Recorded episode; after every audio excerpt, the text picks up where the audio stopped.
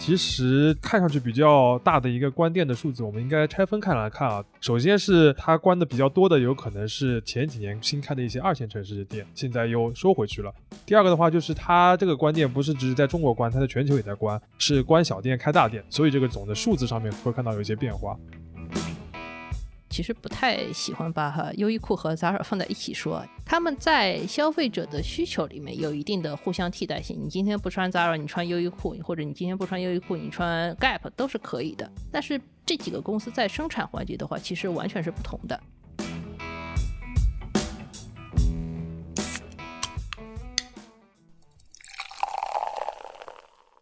这里是商业就是这样。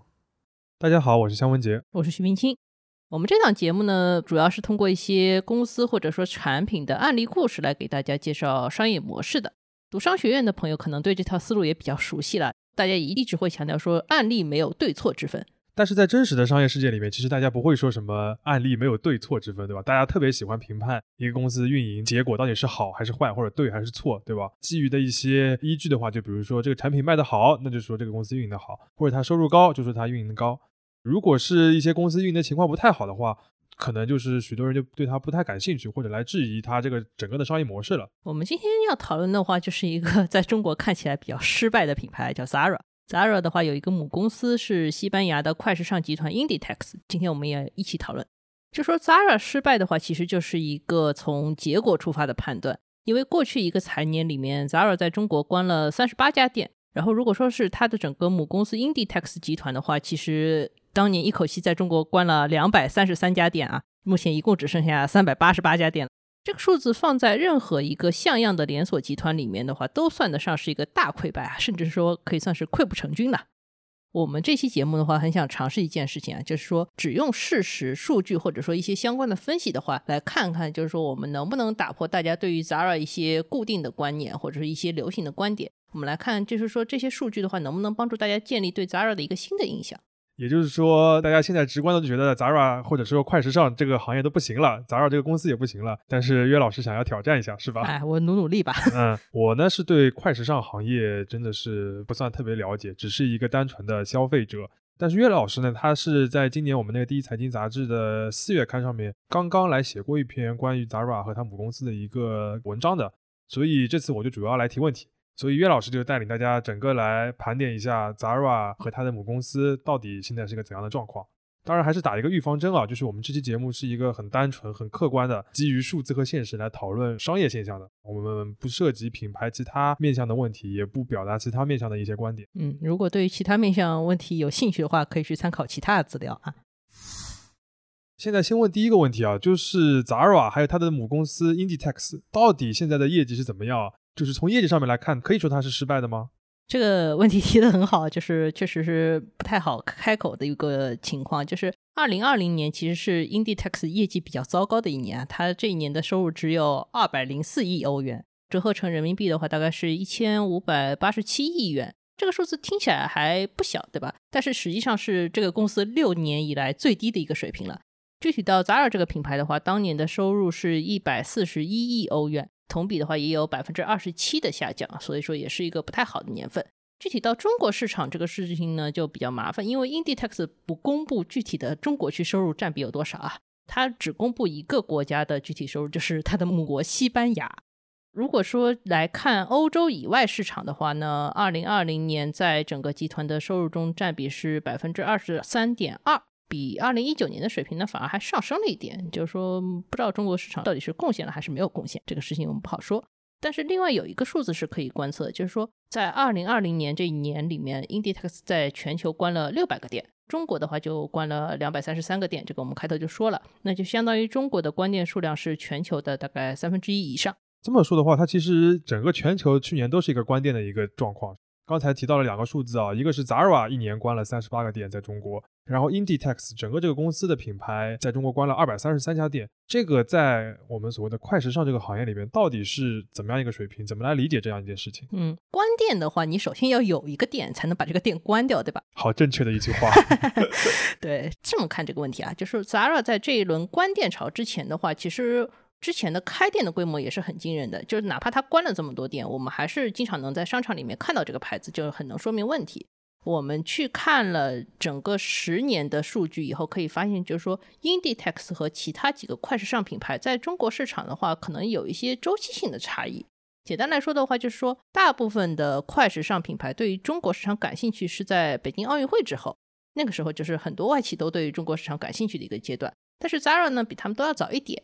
Zara 的话是二零零六年就进入中国市场的，等于说其他品牌进来的时候，Zara 已经在那里等着他们了。其他品牌开始扩张的时候，Inditex 每年在中国已经要开一百多个新店了，那其实是一个非常激进的一个扩张策略。因为 Zara 来的比较早，Inditex 来的比较早的话，它也会比其他的品牌更早的进入到一个门店收缩的阶段。我们举几个例子啊，就说二零一一年，Inditex 在中国的净增门店数啊，就是每年开店数量多还是少这个数字，第一次出现了同比下滑。就假设说前一年开了一百五十个店，这一年只开了一百二十个店，虽然还是在开店，但是开店的数量变少了。那相比之下，像 Gap、优衣库和 H&M 在二零一一年的话，就是还是在一个往上走的阶段。他们的这个开店数量变少这件事情的话，基本上要到二零一六年才开始出现。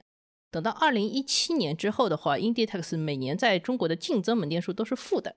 但是就是说，我们再回到二零二零年，就是这波是属于过于凶猛了，以至于大家都看到，就是说这个公司好像只有关店没有开店的一个问题了。所以说，Zara 这个品牌在中国到达这样一个门店的这样一个巅峰，然后往下降，已经是在二零一七年就开始有这个拐点了。啊，对的。只不过就是今年比较厉害，我们才发觉了。嗯。但刚才有一个数字，岳老师你刚刚提到的，让我觉得很有兴趣啊，就是它开店猛的时候，就是它增长期一年要开到一百多家店，这个是不是也有点厉害了？哎，确实是有点厉害的。就是这个情况的话，其实是跟中国的整个一个商业地产发展周期有点关系的。因为那几年的话，中国确实是出现了很多的购物中心。他们有一些非常重要的需求，就是我要放一个很大的店在里面撑场面，就是所谓的主力店。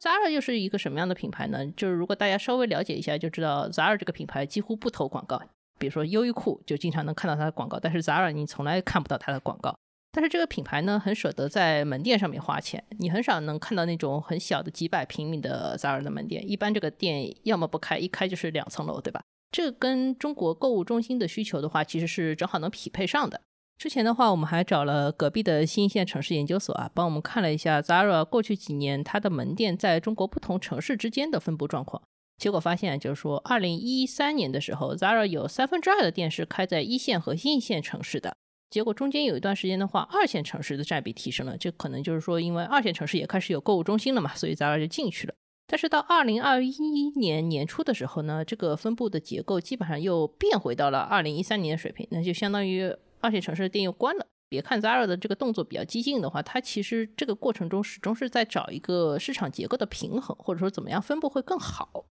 还有就是说，我们前面提到说 Zara 要开店的话，其实是喜欢开大店的。Inditex 在中国这一轮的关店潮的话，其实就是说它是一个全球关店潮里面的一个组成部分。而全球的话，其实对于这一轮关店的调整的话，是有一个明确的思路的，就是说我关店是关店，但是我关的其实都是小店，然后把这些小店的资源呢，都用来开一个更大的店。在二零二零年的时候，我们就看了一下，就是 Inditex 在全球的单店平均的面积已经达到了史上最高的一个数字，就是每个店平均下来有七百零七平米，其实不小的。受新冠疫情影响的话，它的这个坪效是有点下降的。按照这个公司以往的规律来说，这个坪效的话，过几年能够再提升回来。这么听下来的话，其实看上去比较大的一个关店的数字，我们应该拆分开来看啊，对吧？首先是它关的比较多的，有可能是前几年新开的一些二线城市的店，对吧？现在又收回去了。第二个的话，就是他这个关店不是只是在中国关，他在全球也在关，是关小店开大店，对吧？那么小店肯定多关一点，大店总会开的相对少一点。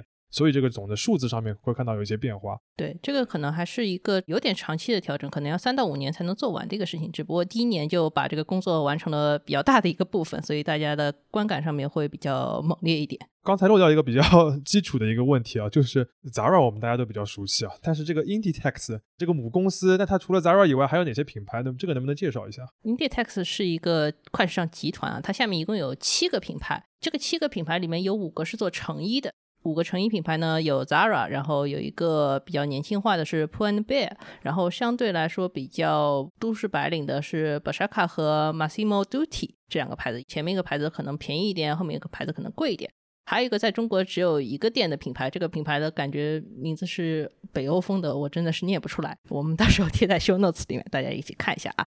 这五个品牌的话，它的侧重人群和价格带的话都略有点区别，这个我们前面也提到了。这个七个品牌除掉这五个成衣品牌以外，还有一个内衣品牌，还有一个家居品牌叫 Zara Home。Zara Home 有一段时间跟 Zara 是放在一起讨论的，但是后来这个集团就发现，哎，我做家居好像也做头不错，然后就把这个品牌单列出来了。Inditex 这轮关店潮的话，主要关的就是前面我们说的五个成衣品牌的店，内衣品牌和家居品牌其实是不太受影响的。如果我们再去从收入结构来看的话，Zara 毫无疑问就是 Inditex 这个公司的收入的顶梁柱。我们前面也提到一百四十一亿这个数字，其实大概每年的话，它都在集团里面能贡献百分之七十的收入，是很大一个比例。但是呢，如果再细看几个小的品牌，那它也不是说毫无贡献，对吧？就比如说我们前面提到那两个非成衣品牌内衣线和家居线的话，其实都是潜力股。这两年对于整个集团的营收的贡献的话，都在缓慢的增长，大概就是每年涨零点几个点，但是它是在增长的，不像别的品牌是在往下跌的。去年的疫情影响的话，其实说消费者待在家里的话，你买内衣或者说买家具品牌的需求可能会更多一点。所以说把衣服店关了，去改开这些家居店的话，其实说不定是一个好主意。我不知道说 Inditex 是不是这么想的，但是我觉得这个策略上面可能会往这个方面倾斜一点。刚才岳老师的介绍的话，其实已经比较能够让我理解 Zara 这个关店潮是怎么样的，对吧？而且其中一个比较有意思的地方就是看关店潮，先得看开店潮，对吧？就是看这个增长和这个下降的这个整个的这个过程，能够比较好理解，相对来说也不会那么意外了，对吧？不过我们相对现实一点啊，就是在中国市场还是出现了那个新疆棉的一个争议的事件嘛，这个是不是对于品牌的关店也是有点怎么说加速了这样一个过程？这个事情的话，首先新疆棉事件是一个非常复杂的话题，我们在这里不就这个话题本身展开。其次的话，就是说，Inditex 这个集团的关店的策略，其实是在二零二一年年初就提出来的。那个时候，全世界都没有意识到新冠疫情，也没有出现新疆棉事件，所以它其实是一个比较早就开始做的事情。然后。当时做事情的速度就比较快，所以我觉得这个方面影响其实也不是特别大。嗯，这个时间点的这个差别其实蛮重要的。对的，但是从新疆棉这个话题呢，我们其实可以牵扯到另一个重要问题，就是说中国在 Inditex 这个集团来看的话，它到底是一个生产国还是一个消费国？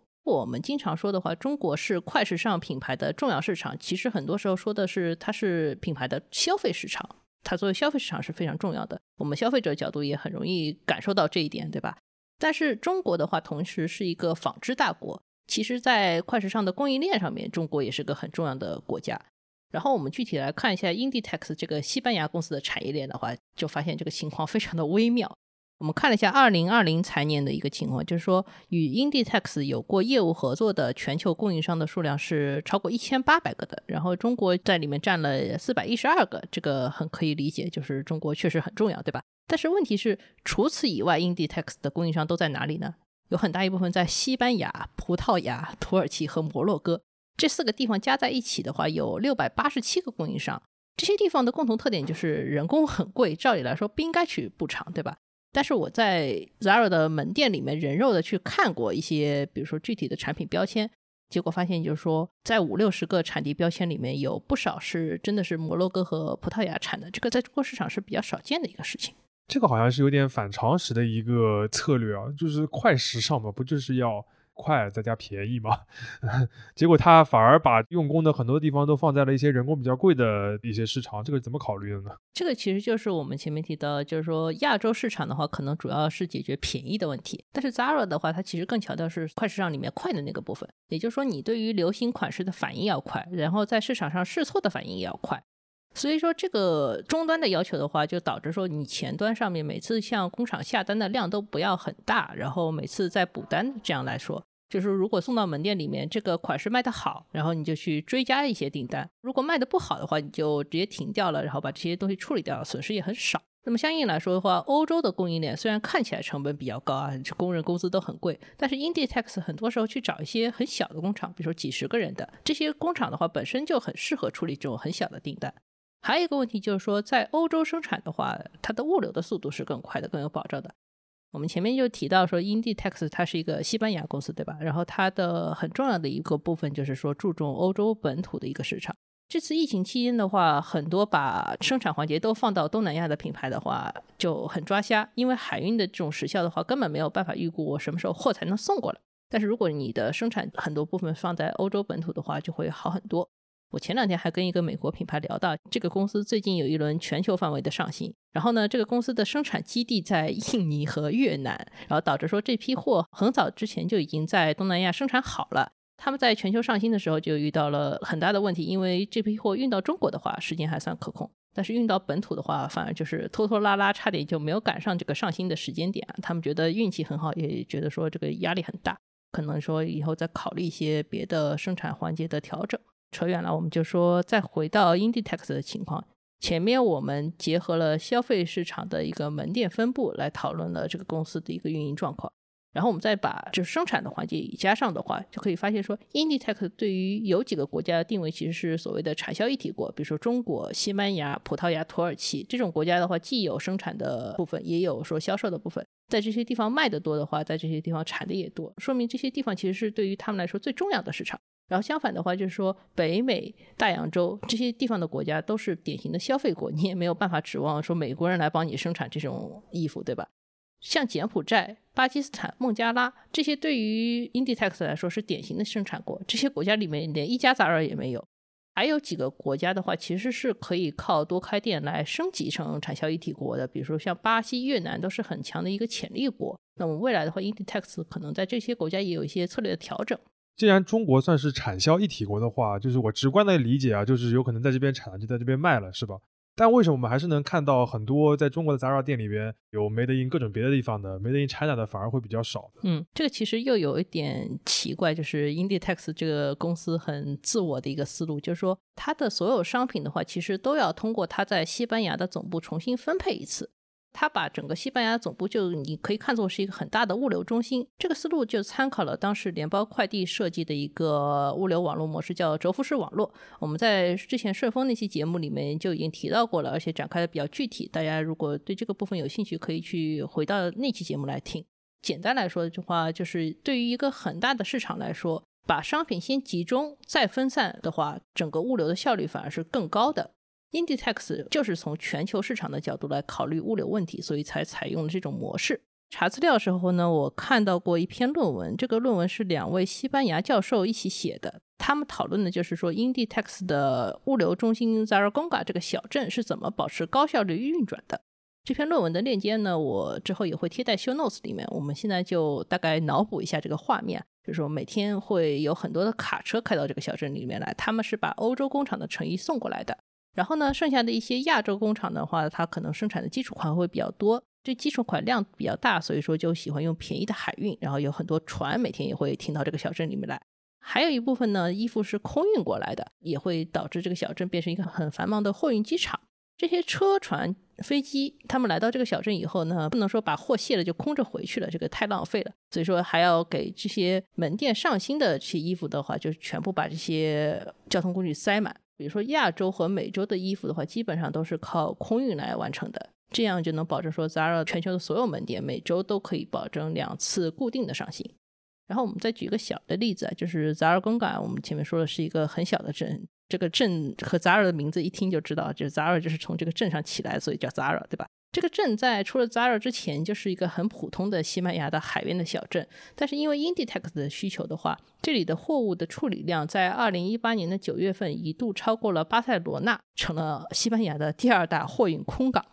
回到你前面提到，就是说中国为什么不能说有那么多 Made in China 的这个部分的话，问题就在于说中国产的商品的话，因为中国是 Inditex 非常重要的供应市场，生产的产品既有基本款，又有时尚款。基本款的话，你在整个 Inditex 的全球供应链里面是要来 support 全球的门店的，就相当于你的货必须要往西班牙运一次。然后呢，如果你卖时尚款，你本地生产又不够，你也要从比如说欧洲的这些工厂再把货拿过来。相当于说，必须还是通过西班牙这个中枢机构来做分配是最高效的。你光做本地分配的话，反而不是最经济的方法。你前面提到的那个每周两次上新，这个其实是我们很多人对于快时尚最直观的一个概念或者一个感受，对吧？就它上新很快，但是这个似乎也是快时尚的一个代价，就是说你得连轴转才会产生刚才要说的那么一个大的复杂的一个呃物流的体系嘛。这就让我想到另一个我们比较熟悉的品牌，就是优衣库，它 似乎就没有这个问题啊，它不用那么快的疯狂的上新，对吧？有些基本款它有可能可以卖一辈子，是吧？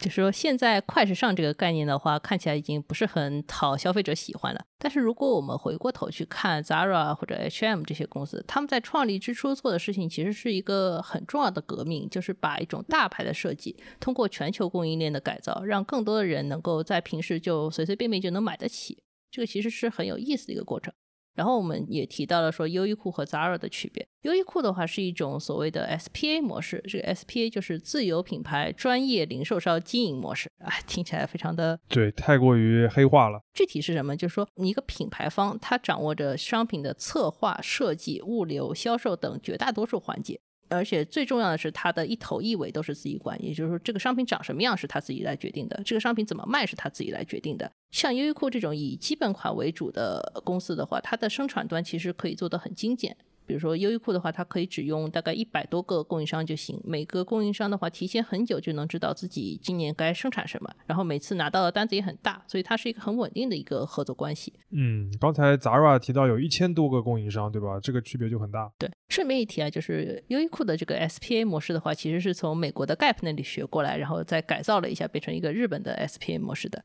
Gap 的话是在一九八六年首创 SPA 这个概念的公司。他当时呢也不是自己创造的，他是从快消行业借鉴来的。对于当时的美国服装行业来说，Gap 这个公司做了一个非常大的概念上的创新。但是 Zara 的情况呢，其实跟优衣库的情况是完全不一样的。因为 Zara 生产不是休闲款，是吧？它生产的是时尚款，它希望生产的是最畅销的商品，而且要在最短的时间卖掉。这个对于调整和试错的要求是很高的，也需要很强的供应链的管理能力。这个供应链本身得是一个柔性的供应链，你要适应很快的生产，然后很快的调整的这些工作。所以就是有可能只是产品或者说是品牌策略上的不同，然后我们会分出 SPA 和就是所谓 Zara 这种快时尚的这个区别，但是它只是适合各自的品牌，对吧？也没有说完全的优劣。对，所以说我其实不太喜欢把哈优衣库和 Zara 放在一起说，他们在消费者的需求里面有一定的互相替代性。你今天不穿 Zara，你穿优衣库，或者你今天不穿优衣库，你穿 Gap 都是可以的。但是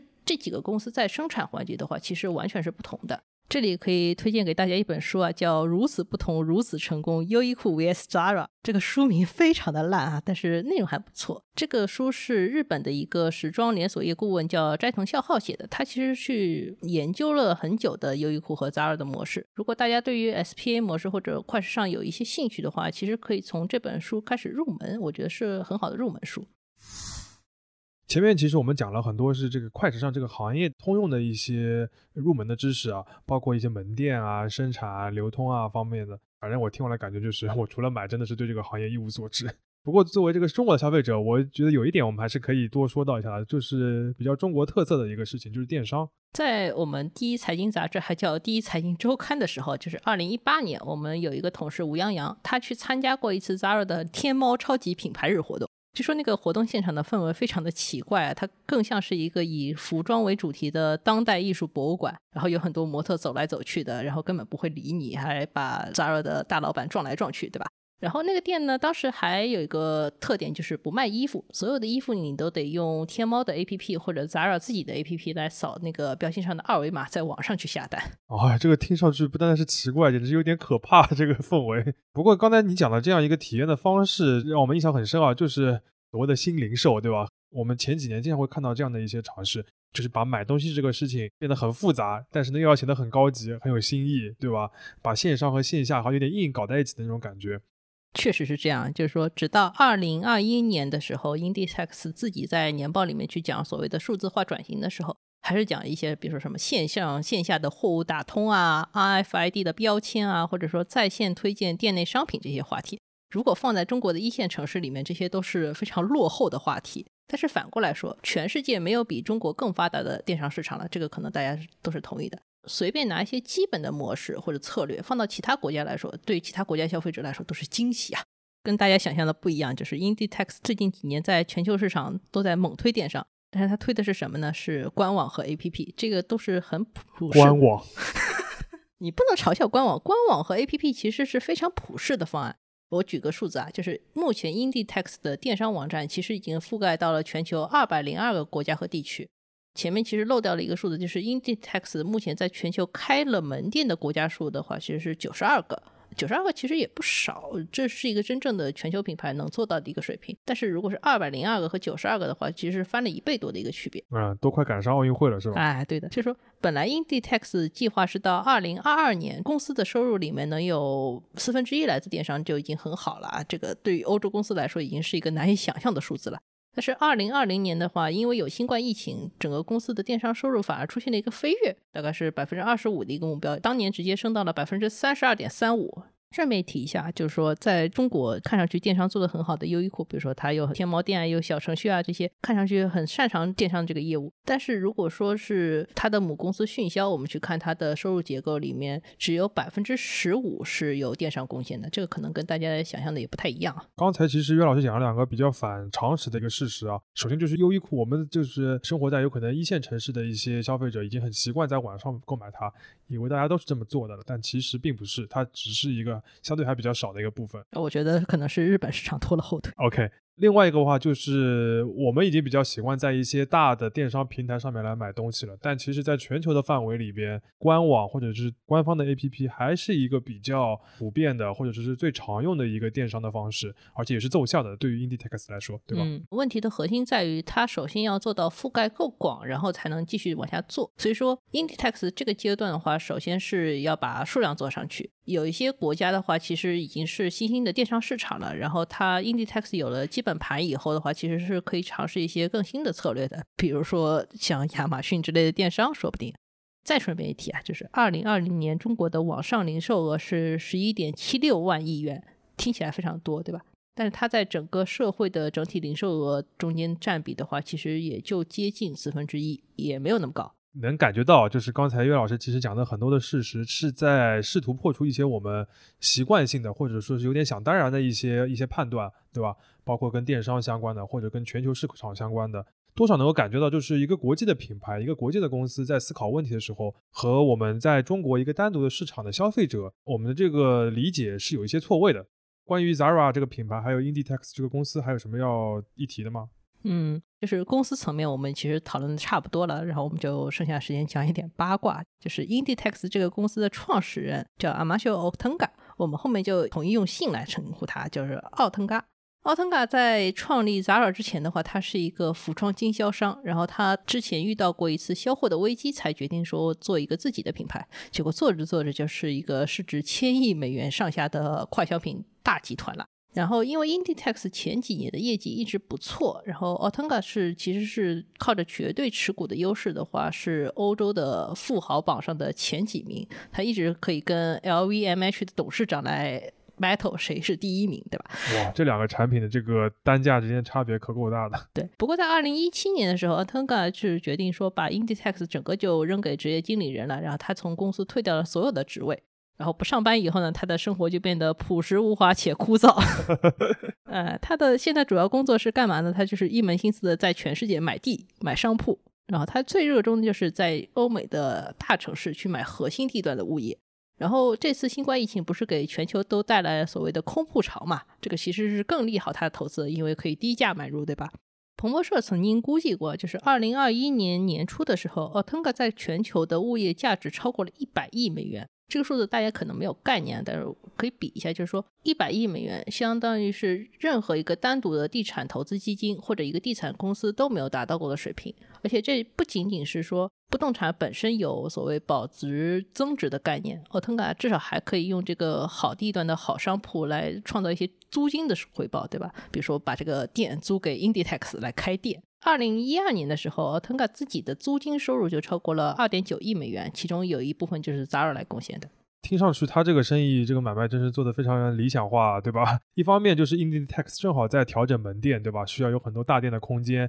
然后要做很多新的尝试。另一方面，创始人就是个超级大地主，对吧？有很多商业物业。啊，你只要付租金就可以了。这个对于连锁品牌来说是一个非常理想的状态。嗯，这个对于 Inditex 来说肯定算是一个潜在的利好，对吧？其实，在任何市场都有依靠所谓物业的优势来发展起来的品牌，比如说麦当劳，它可能在中国市场不是，但是它在全球很多市场的话都有自己的地产的业务。还有宜家也是这个情况，他们在很多市场都非常重视买地。在中国的话，其实有些国资或者国企背景的消费品牌，为什么总能占到整个城市里面最好的位置，也是因为这个道理。对的，就是有很多，比如说我们觉得很好的一些很美的一些生活方式的品牌啊，或者是一些书店啊什么的，你觉得它很好，然后你后来发现它怎么赚钱的，是因为它自己有地。呃，我觉得今天讨论下来的话，对于一个普通的中国的消费者，还是有一定的这个开眼界的这个作用的。就是像 Inditex 这个公司，它始终是按照一个全球的市场布局来做事情的，对吧？虽然中国市场占它很大的一个部分，但是它更多考虑的不是说我仅在这个市场能获得一个很高的增长，而是考虑全球的一个综合的情况。所以像物流啊、生产这些事情都非常的重要。所以哪怕 Zara 现在在中国有可能现在是一个比较失败的或者比较糟糕的一个状态，但也不影响它一个整体的全球的一个战略调整的布局，对吧？嗯，这个其实是，比如说一家欧洲的公司，或者说一个真正的全球公司的话，它可能会出现的一个问题，就是它会比较封闭，或者说有点自顾自发展的一个情况。真正的国际品牌的话，实际上随时要应对所在国家的市场或者政策的变化。然后，如果在这么复杂的局势下面，保持品牌自身的一个价值的统一是很困难的事情，很有可能就是有时候在不同的市场里面，你就会。觉得说这个品牌有一种分裂的感觉。举个例子啊，我在研究 Inditex 的过程中，看了这个公司很多年的全球门店分布数据，这个数字非常的冗长。然后这个表呢，每年都会有一些变化。有一些国家，比如说像叙利亚，这个国家里面的门店开着开着就没了，对吧？这有可能就是受到战争的影响。又比如说，今年这个国家还叫马其顿，下一年这个国家就叫北马其顿了。然后我有时候对着还是对不上的。这些事情好像跟商业有点关系，但是似乎又没有那么多关系。而且这两年的话，其实我们也能感受到，在商业世界里面产生影响的一些非商业的因素实在是太多了，对吧？有时候会让我们产生一种错觉，甚至可以让这些品牌，尤其是一些跨国的、全球化的一些品牌和它的产业链，有些怎么说手足无措吧，对吧？在这种情况下，做自己可能就是一个最难的一件事情。嗯，商业就是这样。感谢收听这一期的《商业就是这样》。你可以在苹果播客、小宇宙、喜马拉雅、网易云音乐、QQ 音乐等平台收听我们的节目。微信公众号“第一财经 eMagazine” 也会推送每期节目的内容。如果喜欢我们，欢迎你在苹果播客等平台给我们五星好评。也期待你在公众号或各个平台与我们交流，分享你感兴趣的话题。我们会尽量回复每一条留言。下期见。